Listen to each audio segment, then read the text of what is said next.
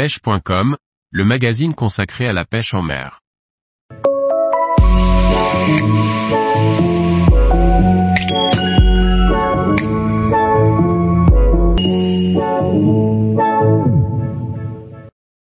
Pêche en Nouvelle-Zélande, à la découverte du saumon australien. Par François Michon. Réputée pour la pêche d'énormes truites dans de somptueux paysages, la Nouvelle-Zélande abrite également d'autres espèces dans ses rivières. Lors d'un voyage sur les deux îles, j'ai pu rencontrer le saumon australien ou kahawai.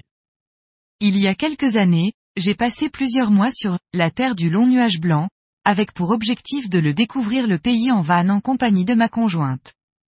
Au-delà de la découverte de la culture, de la rencontre des locaux, j'avais bien sûr prévu de prendre des cannes pour pêcher de temps en temps. Je visais précisément deux espèces, la truite en eau douce, mais aussi le kingfish yellowtail, en mer, cousin de la céréole. Au début de mon séjour, j'ai travaillé à Opotiki, sur l'île du Nord. Je travaillais dans le ramassage de kiwis, original me direz-vous, mais ce job me libérait une bonne partie de la journée pour partir pêcher. La rivière Weyeka passe à quelques mètres du terrain de camping et se jette dans l'océan Pacifique dans une belle embouchure à seulement un kilomètre, parfait. C'est un des premiers endroits où j'ai jeté un leurre. L'objectif était de remonter un peu en amont pour augmenter les chances de croiser une belle fario ou une arc.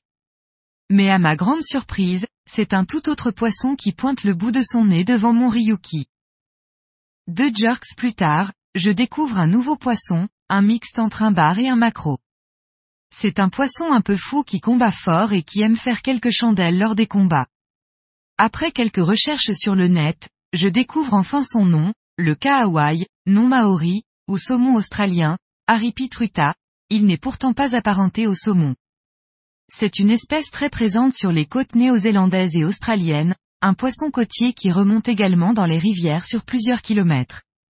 Il peut mesurer jusqu'à 89 cm pour les plus gros sujets et il peut vivre une vingtaine d'années.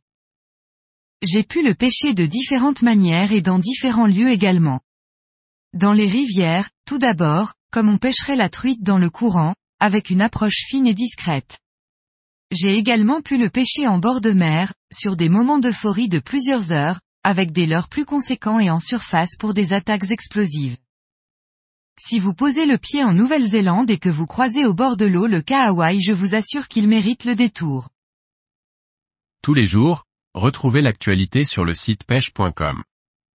Et n'oubliez pas de laisser 5 étoiles sur votre plateforme de podcast.